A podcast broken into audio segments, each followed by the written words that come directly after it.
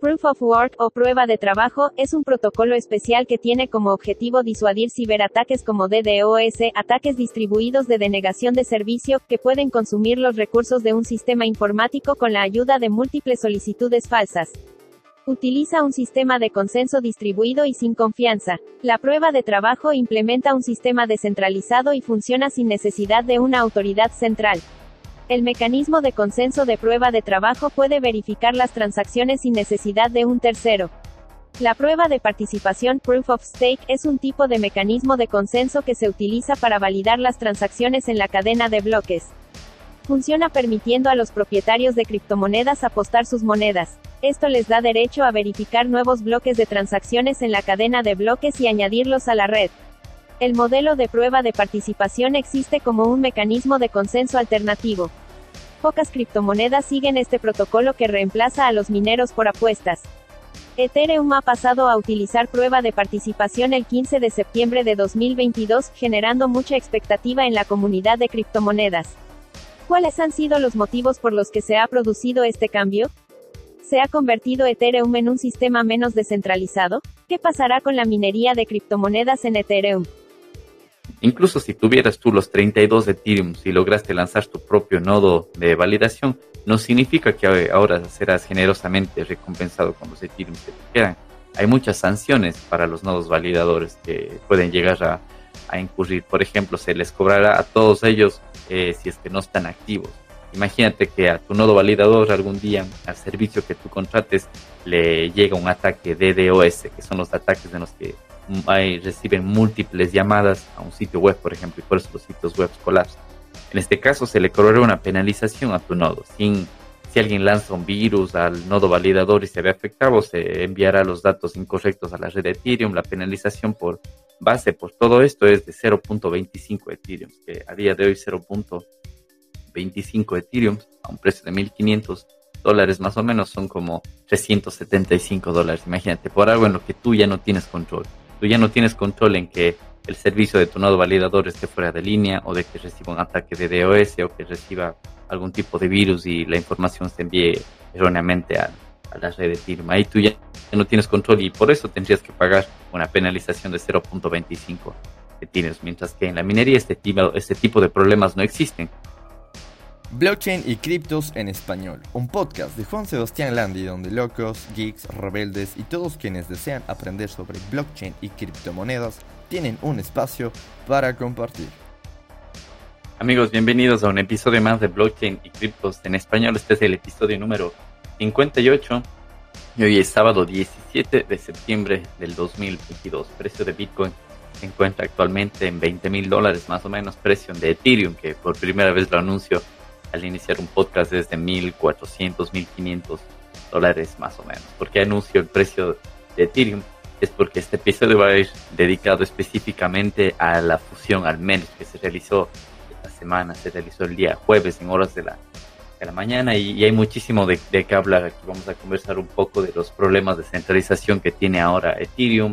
Eh, vamos también a hablar un poco de minería porque la minería se está viendo afectada, la minería utilizando tarjetas gráficas, por supuesto, para, para monedas que utilicen el Proof of Work se está viendo afectada y mm, también a, partir de que se realizó el merge, la fusión de Ethereum, se creó un, nuevo Ethereum, una nueva copia de Ethereum que es del Ethereum eh, Proof of Work, el ETHW, son las siglas, así lo van a poder, encontrar en algunos exchanges.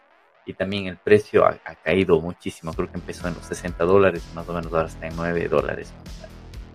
Y bueno, así que eso es lo que vamos a hablar el día de hoy. Así que mm, empezamos con este episodio número 58 y quiero darle las gracias a nuestro auspiciante, al cajero Bitcoin, que se encuentra en la ciudad de Cuenca, en Ecuador. Es la forma más fácil y más segura de conseguir criptomonedas con dinero en efectivo. Puedes conseguir Bitcoin, también puedes conseguir Litecoin, Dash, eh, Dogecoin y Monero. Eh, todo con dinero en efectivo a partir de 20 dólares. El cajero se encuentra ubicado en la calle Honorato Vázquez 780 y Luis Cordero en el bar La Cigal. Recuerda que también puedes pagar tus consumos en, el bar a través de Bitcoin en la red de Lightning Network. Así que muchas gracias a nuestros visitantes y damos paso al episodio número 58. El día de hoy les voy a compartir un artículo que fue publicado por Two Miners. TwoMiners.com es un pool de minería, que es un pool es donde toda la, gente que quiere minar eh, se conecta y pone su poder de minado en, este pool, en, esta piscina, traduciéndolo literalmente, donde todos ponen su poder de minado ahí y, las ganancias se reparten entre todas las personas. Entonces, esta página que se llama TwoMiners.com tiene pools de minería para muchísimas criptomonedas, entre ellas Ethereum, Ethereum Classic, Ravencoin, Ergo y muchas otras. Y esta página publicó en junio de 2022 un artículo, originalmente está publicado en, en inglés, que se llama Choosing Proof of Stake over Mining is a serious big mistake and here's why. Traduciéndolo al español dice que eh, la estrategia de Ethereum de haber escogido Proof of Stake es uno de los, de los mayores errores que ha cometido y, y aquí está el porqué. Y el artículo empieza diciendo, así que hace años los desarrolladores de Ethereum decidieron dejar la minería de criptomonedas y ahora el 8 de junio la red de pruebas de Ethereum llamada Ropsten albergará la fusión para pasar a la apuesta y abandonar la minería por completo. En ese día solo la red de pruebas recibirá una actualización, mientras que la red principal de criptomonedas la recibirá en algún momento en un futuro próximo. Significa que la apuesta está llegando. En este artículo les vamos a explicar todo esto relacionado al tema de la minería. Entonces, te recuerdo, este, este artículo habla del 6 de junio, cuando hubo una actualización a la red de Ethereum que se llamaba Ropsten, ese es el nombre de la actualización. Es decir, esto fue hace tres meses antes del mes. Y aquí ya hablaba el por qué el tema del problema de la centralización de Ethereum si es que se pasaba a Proof of Stake. Pero este artículo empieza un poco hablando también de qué es la minería, qué es Bitcoin y un poco la diferencia entre las dos. Así que dice Bitcoin versus Ethereum descentralización.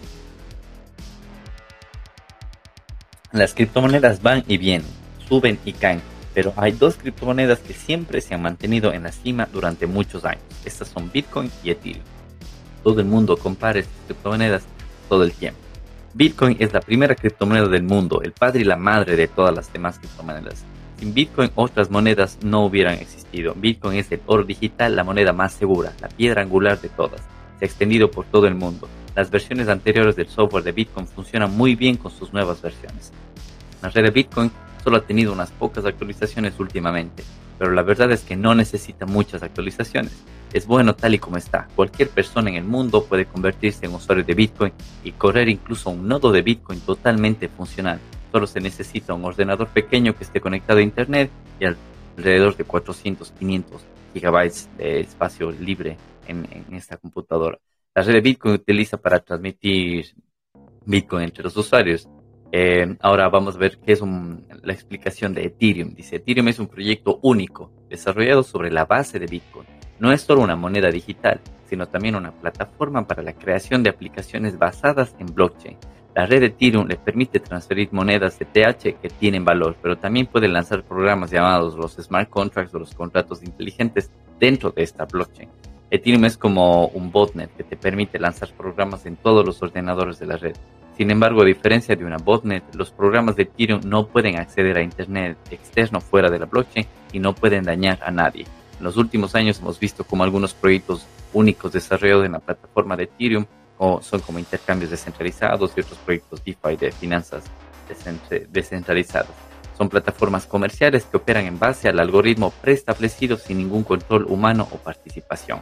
Ethereum se actualiza regularmente según Electric Capital más de 4.000 desarrolladores están trabajando en el proyecto de Ethereum. Una de las actualizaciones es la introducción de un contrato inteligente para la apuesta de Ethereum que ya almacena más del 10% de Ethereum en toda la red. Otra actualización importante es minería de la quema de tarifas en la red de Ethereum.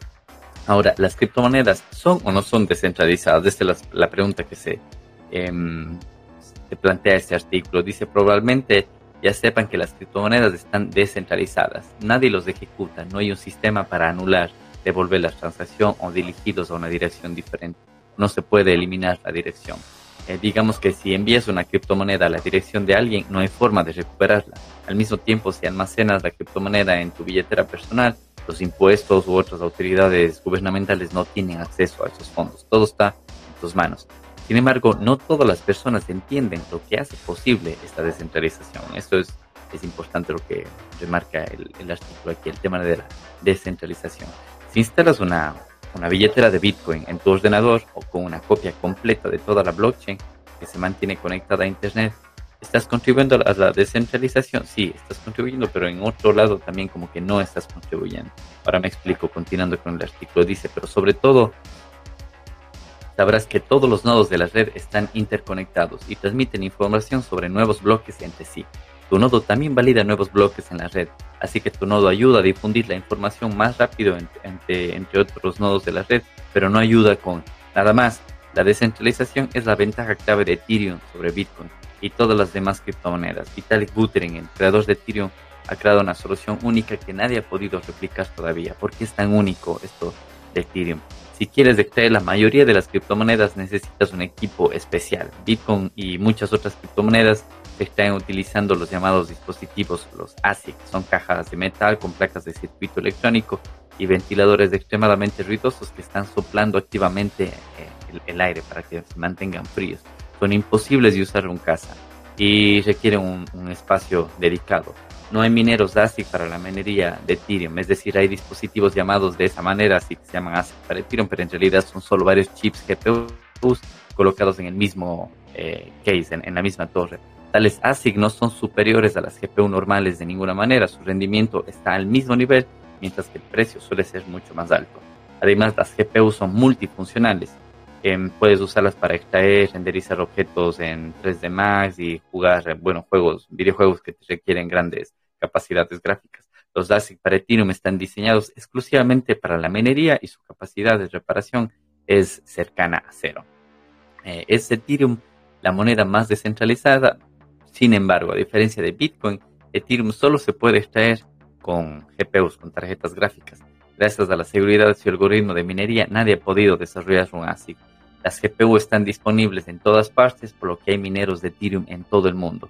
Algunos eh, minan con GPU, otros minan con dos, hay quienes tienen un garaje para minar, hay unos que tienen ya galpones industriales completamente dedicados solo al tema de minería. El punto es que todo el mundo puede empezar a minar y no necesitas mucho para hacerlo. Con un ordenador en casa de unos 200, 300 dólares puedes empezar a minar eh, Ethereum. Bueno, este es, les recuerdo, este es un artículo de junio, es decir, a día de hoy ya es un poco más complicado y vamos a llegar al punto a hablar de rentabilidad de minería al día de hoy.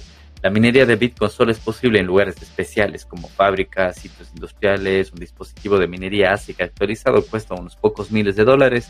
Además necesitas tarifas de electricidad bien baja para poder permitir minar Bitcoin. Es difícil, decir cuántas personas extraen Bitcoin en países específicamente, pero no es ningún secreto que ahora los países líderes que están minando eh, Bitcoin son Estados Unidos, Rusia, Kazajistán y China. A pesar de la prohibición oficial de la minería que tiene China también eh, tiene todavía empresas que la siguen minando. Una persona común no puede extraer Bitcoin, una solución alternativa que ofrece esta página de tu miners en las que puedes tú ponerte a minar eh, eh, Ethereum, por ejemplo, o incluso ahora te da Ethereum Classic u otras criptomonedas y los pagos los recibes en Bitcoin. Sin embargo, los desarrolladores de Ethereum quieren centralizar la moneda, quieren dar control sobre Ethereum a los usuarios eh, ricos, a los que más Ethereum tienen. Esto significa que un grupo de personas definirá el consenso de la red. Puedes pensar que no tendrían ningún interés en dañar la moneda de ninguna manera porque invirtieron una cantidad considerable de fondos en ella, pero la verdad es que trabajando juntos pueden alterar las operaciones de la red para aumentar sus ganancias. Esto es importante. Recordarán en episodios anteriores hablamos un tema de Tornado Cash, en donde el gobierno de Estados Unidos prohibió a los exchanges que reciban eh, eh, transacciones de direcciones que hayan salido de Tornado Cash. Entonces aquí viene el tema de centralización, que es justo lo que pasa ahora en Ethereum. Apuesta de Ethereum, el proof of stake de Ethereum. ¿Qué cambia después del, de haberse pasado al, ahora al, proof of stake? Eh, en pocas palabras, el proof of work o la prueba de trabajo se pone a minar. ese es el la razón en sí de, Proof of Work, mientras que Proof of Stake es como hacer una apuesta. La minería significa utilizar tus poderes informáticos, es decir, tu capacidad de cómputo para ser recompensado. Y apostar significa bloquear una cierta, cierta cantidad de Ethereum, una cierta cantidad de dinero en tu cuenta y mantener tu billetera online para ser recompensado. Para convertirse en un verdadero validador de la de Ethereum, eh, ahora necesitas 32 Ethereum lo que a precio de hoy, que 32 de Ethereum está más o menos a 1500 dólares en Ethereum, Es decir, necesitas casi 50 mil dólares para ser un validador de la red de Ethereum. ¿Y cuáles son las consecuencias de dejar la minería y pasar a la apuesta? Vamos a ver ahora cuáles son esas ventajas y desventajas. Como les mencioné anteriormente, Ethereum es la criptomoneda más descentralizada a, día de hoy. Las GPUs están muy extendidas por todo el mundo. Además, solo necesitas entre 200 y 300 euros más o menos para empezar a minar. Después del cambio a Proof of Stake, necesitarás mucho más que una o dos tarjetas gráficas para ponerte a minar. Vas a tener que empezar a ponerte a apostar para obtener una recompensa. Entonces, donde tendrás que bloquear 32 Ethereum, que a día de hoy son como más o menos 50 mil dólares sin mencionar los gastos de alimentar tu computadora y alquilar un servicio para tu nodo validador que lo tienes que poner. La gran mayoría de ellos están en los servidores de, Amazon, de Amazon Web Service. Ahora, ¿cuáles son los, los, riesgos colosales para los stakers, para los que están poniendo los Ethereum en, en, bloqueándolos en, en estos contratos inteligentes? Algunos podrían argumentar que no necesariamente necesitas 32 Ethereum para empezar a apostar. Puedes apostar por grupos también además de que muchos intercambios lanzan sus propios nodos validadores. Claro que puedes apostar en grupos, así como dar tu dinero a los exchanges, a los intercambios, pero ahí debes tener en cuenta que la regla clave de las criptomonedas es que si no tienes tus llaves privadas, no son tus monedas. Puedes eh, agruparte entre 31 personas, contigo serían 32 personas y cada uno envía un Ethereum a alguna plataforma que la haría como de un nodo validador para ti, pero ¿cómo puedes asegurarte de que una plataforma de este tipo no va a ser hackeada o no va a, no sé, a quebrar? Alguien también podría hackear esta plataforma o robarse el dinero. Y es aún peor con los intercambios, los exchanges, porque casi todos han sido hackeados al menos una vez y el resto podría ser hackeado en algún momento. Además, los intercambios tienden a cambiar las políticas del KYC o del Know Your Customer con bastante frecuencia, así que si un día no cumples con los requisitos que ellos tengan de KYC, entonces se van a quedar con Ethereum y no te van a devolver el dinero. Incluso si tuvieras tú los 32 Ethereum y lograste lanzar tu propio nodo de validación, no significa que ahora serás generosamente recompensado con los Ethereum que te quedan. Hay muchas sanciones para los nodos validadores que pueden llegar a, incurrir. Por ejemplo, se les cobrará a todos ellos eh, si es que no están activos. Imagínate que a tu nodo validador algún día, al servicio que tú contrates, le llega un ataque DDoS, que son los ataques en los que hay, reciben múltiples llamadas a un sitio web, por ejemplo, y por eso los sitios web colapsan. En este caso, se le cobrará una penalización a tu nodo. Si alguien lanza un virus al nodo validador y se ve afectado, se enviará los datos incorrectos a la red de Ethereum. La penalización por base por todo esto es de 0.25 Ethereum, que a día de hoy 0.25 Ethereum a un precio de 1.500 dólares más o menos son como 375 dólares. Imagínate, por algo en lo que tú ya no tienes control. Tú ya no tienes control en que el servicio de tu nodo validador esté fuera de línea o de que reciba un ataque de DOS o que reciba algún tipo de virus y la información se envíe erróneamente a, la red de Ethereum. Ahí tú ya no tienes control y por eso tendrías que pagar una penalización de 0.25 tienes, mientras que en la minería este este tipo de problemas no existen. Obtienes una recompensa sin correr ningún riesgo. Nadie puede confiscar tus GPUs si no funcionan correctamente o si estás minando de alguna forma errada. Además necesitas entre 200, 300 dólares para ponerte a minar, no 50 eh, mil dólares más o menos, que ahora son los 32 Ethereum que tienes que poner en, en, en el smart contract. La minería se realiza principalmente a través de los grupos mineros, de los pools de minería si algo le sucede a este, a este pool, tú puedes cambiar inmediatamente a cualquier otro pool de minería. En el caso de, de la apuesta, que significa el proof of stake de Ethereum, no puedes hacer eso, especialmente si apuestas a través de una plataforma de terceros. Además, los servidores de dicha plataforma pueden incendiarse, ser incautados y sus monedas pueden desaparecer o bloquearse en cualquier momento. Y esto me parece uno de los temas más complicados porque el momento en el que esta empresa colapsa o se quema los servidores o son incautados por cualquier empresa gubernamental, ellos tenían tu Ethereum en stake. Es decir, tú ya no lo tenías, no tenías las llaves. Así que te quedas sin tus Ethereum. Y mm, el tipo de cambio de Ethereum puede fluctuar actualmente solo el 5% de lo que se apuesta al año y puedes tener como riesgos muy grandes. Ya digo, no solo los riesgos de que se, se quede incautado tu Ethereum, sino que puede el precio llegas a colapsar Además, en el caso del proof of stake, como les digo, es hacer una apuesta, no puedes retirar tu dinero por ahora. Y todavía no se sabe cuándo vas a poder retirar y eso es también a lo que yo digo, se va mucho, se centraliza muchísimo Ethereum porque aquí vamos a tener que esperar que Vitalik Buterin o su grupo de desarrolladores algún día ellos decidan cuándo se va a poder desbloquear los 32 Ethereum que cada persona o que cada empresa está poniendo para, para hacer un nodo validador. Entonces nadie lo sabe, dependemos de ese grupo reducido de, de desarrolladores. Ahora, hablemos un poco del tema de rentabilidad de Ethereum después del cambio de Proof of Work a Proof of Stake. Los mineros no van a tener ningún beneficio ahora se pase de Proof, bueno, ya se pasó de Proof of Work a Proof of Stake, porque no habrá más mineros de Ethereum, solo la gente que le apuesta a Ethereum. Pero si comparas la apuesta y la minería en términos de rentabilidad, la primera es 10 veces menos rentable. Es decir, la apuesta es mucho menos rentable que ponerte a minar criptomonedas.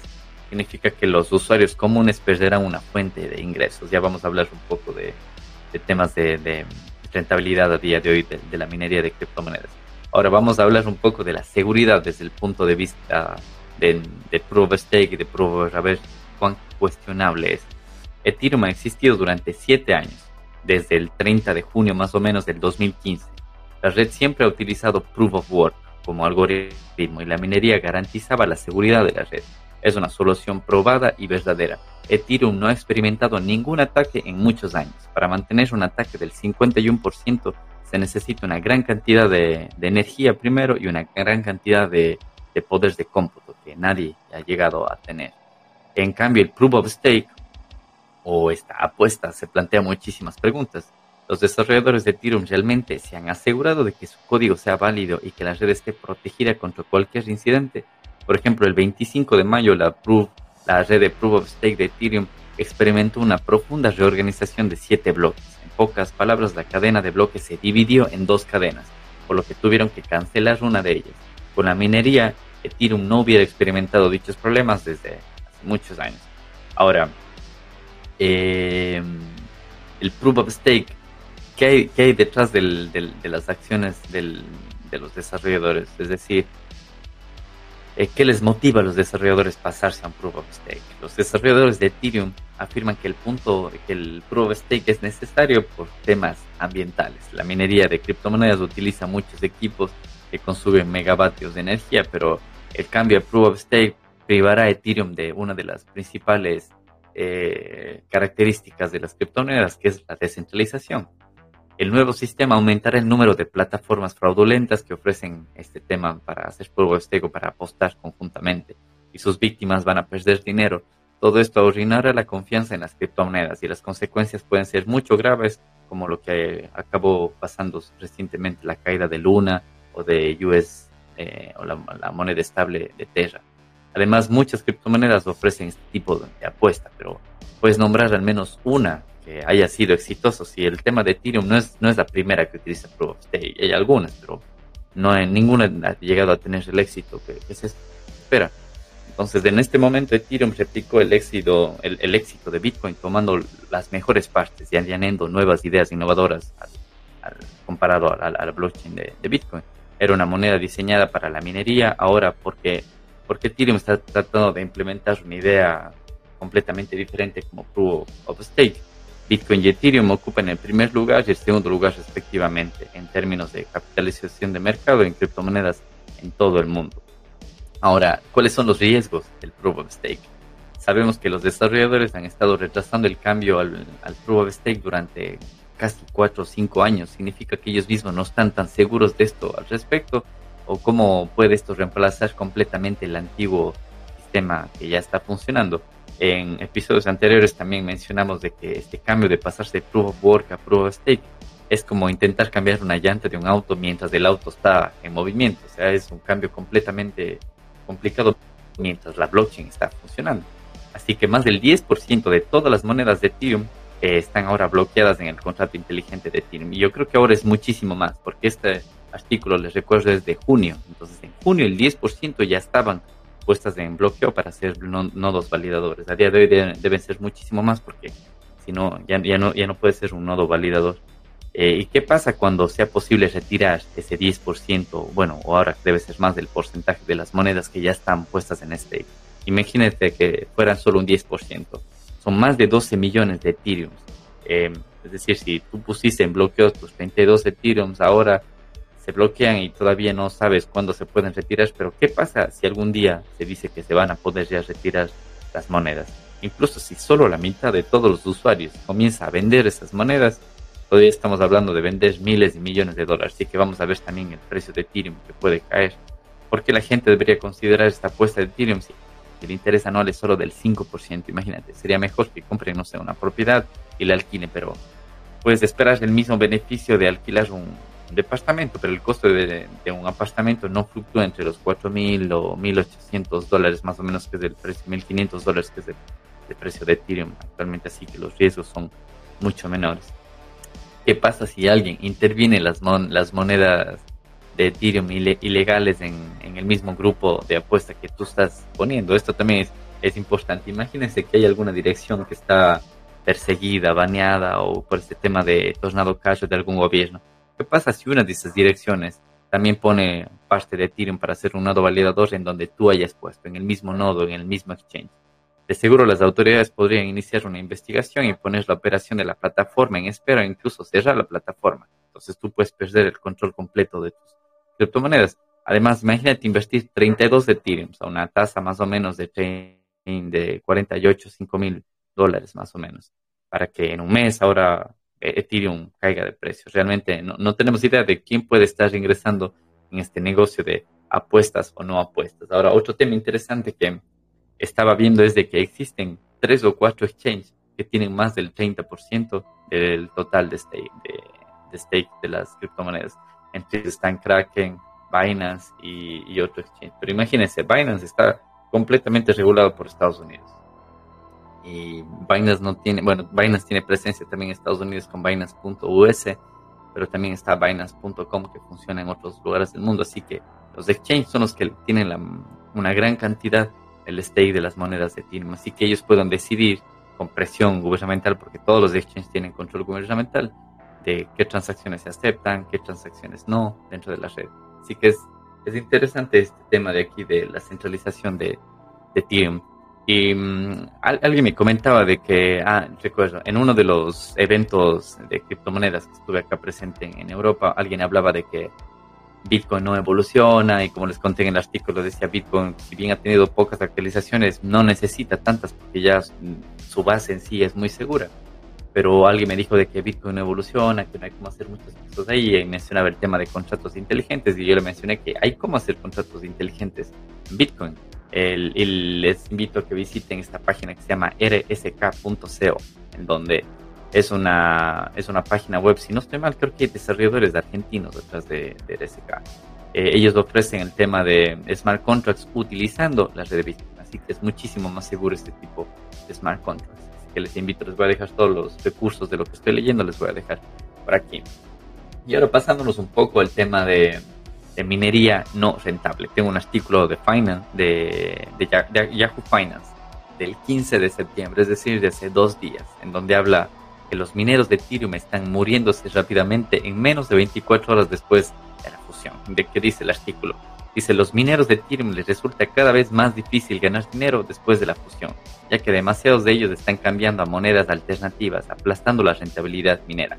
El jueves anterior, Ethereum, que es la segunda eh, red de cadena de bloques más grande del mundo, cambió su algoritmo de consenso de prueba de participación para aumentar la eficiencia y reducir el consumo de energía. Sin embargo, la actualización de software llamada Merge también significó que los mineros ya no eran necesarios para asegurar la red, por lo que los operadores de plataformas movieron sus máquinas a otras eh, criptomonedas en otras cadenas de bloques. La minería de unidades de procesamiento, es decir, utilizando las, las GPU, está muestra en menos de 24 horas después de la fusión, tuiteó, eh, Ben Gagnon, que es el director de minería de Bit Farms, imagínense, una, una, una granja de minería industrial, está contando de que la minería de Bitcoin está, de Ethereum está muerta después de 24 horas. Las tres cadenas de GPU más grandes tienen beneficios muy bajos y las únicas monedas que muestran ganancias no tienen capitalización de mercado ni liquidez. La tasa hash, es decir, la tasa de la potencia informática utilizada para extraer altcoins en Proof of Work como Ethereum Classic o Ravencoin se duplicó en las horas posteriores a la fusión. Sin embargo, junto con una tasa de, hash más grande, hay una dificultad mucho más grande también para el tema de obtener, eh, de encontrar la solución para que te den criptomonedas, lo que significa que es menos probable que los mineros extraigan con éxito un bloque y cosechen la recompensa del bloque. La recompensa por la minería de un bloque de Ethereum Classic hace unas 24 horas más o menos fue de 0.018, es decir, unos 70 centavos. Imagínense, minar un bloque de Ethereum Classic el jueves más o menos costaba como 70 centavos de dólar, pero un cheque en la última hora encontró que ha caído a solo 0.003, es decir, a 11 centavos. Y esto es verdad, yo vine siguiendo desde el día jueves y día viernes el crecimiento del, poder de hash de Ethereum Classic, de Ergo y de Ravencoin y venían disparándose porque gran cantidad de los equipos que estaban minando ahí se pasaron allá.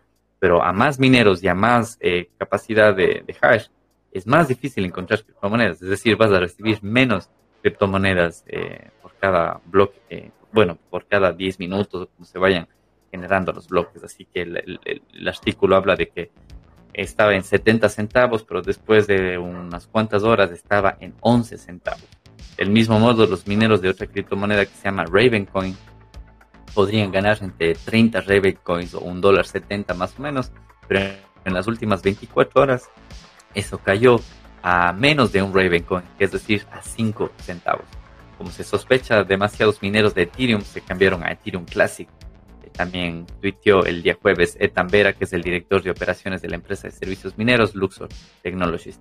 Incluso ejecutar hardware de nueva generación con una potencia de menos de 3 centavos no es rentable para minar Ethereum Classic en este momento. Ese precio de electricidad es mucho más bajo de lo que se paga en los hogares en Estados Unidos e, e incluso a lo que los consumidores industriales como los mineros de Bitcoin pagan en varias partes del país. Eh, Ethan Vera también dijo que entre el 20 y el 30% de los mineros de Ethereum han migrado a otras redes y el resto simplemente ha apagado sus mineros. Lo han cerrado. Entonces, bueno, déjenme, para la gente que nos está viendo en YouTube, les voy a compartir la pantalla. Para los que nos escuchan en podcast, les voy a ir comentando lo que estamos hablando aquí. Eh, Mire, existe una página que se llama What to Mine, whattomine.com, en donde en esta página tú puedes escoger las tarjetas gráficas que tenías para minar y o también puedes venir directamente aquí, pones la capacidad de megahashes que tenías y cuánto consumía en vatios. Entonces, más o menos poniéndoles un ejemplo de eh, un, un, equipo de minería que tenía 300, 380, casi 400 megahashes por segundo, que es la potencia de minado, a un consumo de 900 vatios, poniéndolo a un precio de 10 centavos, pongamos, más o menos. En algunos países, en Latinoamérica encuentras 10 centavos en algunos países. Imagínense, a día de hoy terminas con pérdidas, es decir, tienes un, cada día ganarías como 93 centavos, pero haciendo el pago de la luz y todo eso, tienes que pagar como un dólar 23 de tu bolsillo. Es decir, todas las monedas a día de hoy, minando con tarjetas gráficas o equipos especializados para para este tipo de, monedas, todas están a pérdida. Hay monedas que pierden 70 centavos, 50, pero absolutamente todas están a pérdidas. No hay, incluso de las que hablaba en el artículo, que eran las monedas como Ravencoin, miren, a día de hoy menos 73 centavos. Hablaba de Ethereum Classic, miren, menos 83 centavos. Y justo días antes del merge, Ethereum Classic con este mismo potencia de minado y con esta misma capacidad de, de watts, tenías un revenue más o menos como de 80 centavos al día, pero hoy tienes ya de menos 80 centavos al día. Había otra criptomoneda que se llama Ergo, que también estaba entre una de las que más rentables, tenías casi como 80 centavos también, y a día de hoy no aparece ni aquí en la lista. Mira, aquí está Ergo, menos un dólar, un dólar con un centavo menos, es decir, a pérdida. Así que a día de hoy la minería de criptomonedas utilizando tarjetas gráficas eh, no es rentable para nada. Mira, les quiero mostrar otra página también que se llama miningpoolstats.stream. En esta página, déjenme actualizarle porque va cambiando la información siempre. Mira, quizá.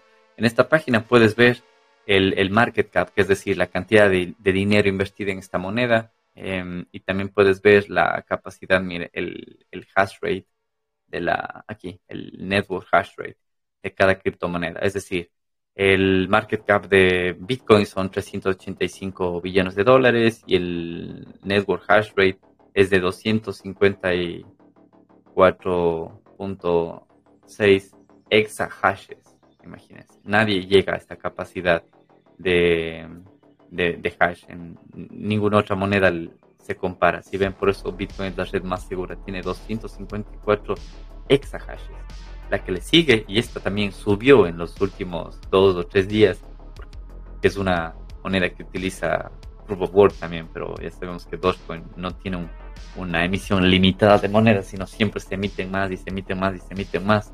Dogecoin subió al segundo lugar en este con 424 terahashes. Le sigue Ethereum Classic con 206, pero este es increíble, 206, porque hasta hace unas pocas semanas no llegaba ni a la mitad de esto de Ethereum Classic, no estaba ni en 100 terahashes. Y vemos cómo se ha duplicado solo en los últimos 2-3 días, porque todo ese poder de minado se fue de Ethereum a Ethereum Classic. Y bueno, aquí vemos otras monedas como Litecoin también, que tiene 427 terahashes, eh, Monero 2.7 gigahashes y así. Y bueno, miren, Raven con la que hablaba en el, en el artículo tiene 21.9 pero imagínense esta diferencia abismal de 21.9 a Ethereum Classic que es 200.6. Entonces, como hablaba el artículo, la mayoría de mineros que minaban en Ethereum se pasaron a Ethereum Classic. Ethereum Classic, les recuerdo, esta, esta es la moneda original. Este es el proyecto original que empezó con Vitalik Buterin. Y después de un hackeo que hubo en el 2016, si no estoy mal, se decidió crear una nueva eh, blockchain y es donde ahora es, la que tenemos Ethereum, pero de originalmente, es, esta es la moneda original, Ethereum Classic, así que esta es la que ha, subido su, su, capacidad de hash. Em, y algo más que quería compartirles es esto de aquí. justo después del, del, de lo que hubo el merge, muchos exchanges y muchos mineros decidieron crear un, imagínense, un nuevo Ethereum, que las siglas son ETHW un Ethereum en donde va a seguir utilizando Proof of Work, donde se va a poder seguir eh, minando con tarjetas gráficas. Pero ¿qué pasó con este Ethereum? El Ethereum POW o el Ethereum W, que es una blockchain separada, Proof of Work de la bifurcación del, merge, se puso en marcha el 15 de septiembre. Sin embargo, la cadena sufrió problemas técnicos después del lanzamiento, lo que presionó a la baja el precio de su token ETHW el precio de THW baja un 65% en medio del riesgo de la Chain ID. ¿Qué pasó con esto de la Chain ID? El precio de, Ethereum Proof of Work ha bajado un 65% desde el lanzamiento de la red hasta unos 14 dólares el 16 de septiembre, imagínense, según CoinMarketCap. En su punto más bajo el token cambiaba de manos por más o menos 9 dólares. Las pérdidas coincidieron con un problema técnico relacionado con el Chain ID de la, de la red de Ethereum Proof of Work. Los Chain ID son los identificadores que ayudan a los usuarios a identificar una blockchain de otra.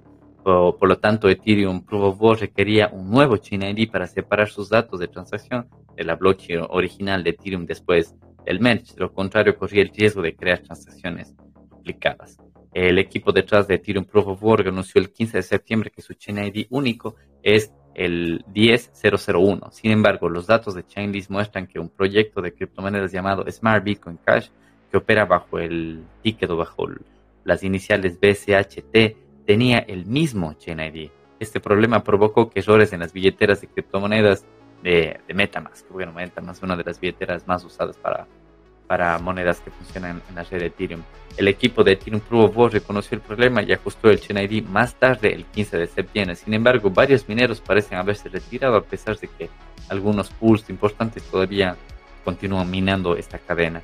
En particular, la tasa hash de Ethereum Proof of Work cayó de 66 terahashes el 16 de septiembre, después de haber alcanzado un máximo de 80 terahashes ese mismo día. En comparación, la tasa de Ethereum Classic, otra manera, otra moneda Proof Work de la que estamos hablando para los mineros de Ethereum fue de 234 terahashes el 16 de septiembre frente a su pico de casi 310 terahashes el día anterior. Bueno, así que hemos conversado de muchos temas en este episodio. Hemos hablado de los problemas de centralización que ahora corre el riesgo Ethereum, el tema de minería que ya no resulta rentable también y el problema que se ha generado con este nuevo blockchain de Ethereum Proof of Work.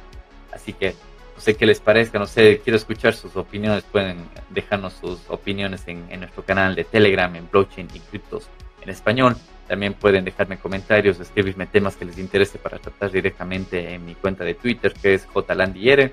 Y todas las dudas que tengan, todos los las preguntas son bienvenidas. Recuerden que este podcast lo pueden escuchar en Spotify, Apple Podcasts, Google Podcasts y en todas las plataformas de podcasting. Incluso lo van a poder ver disponible también en YouTube.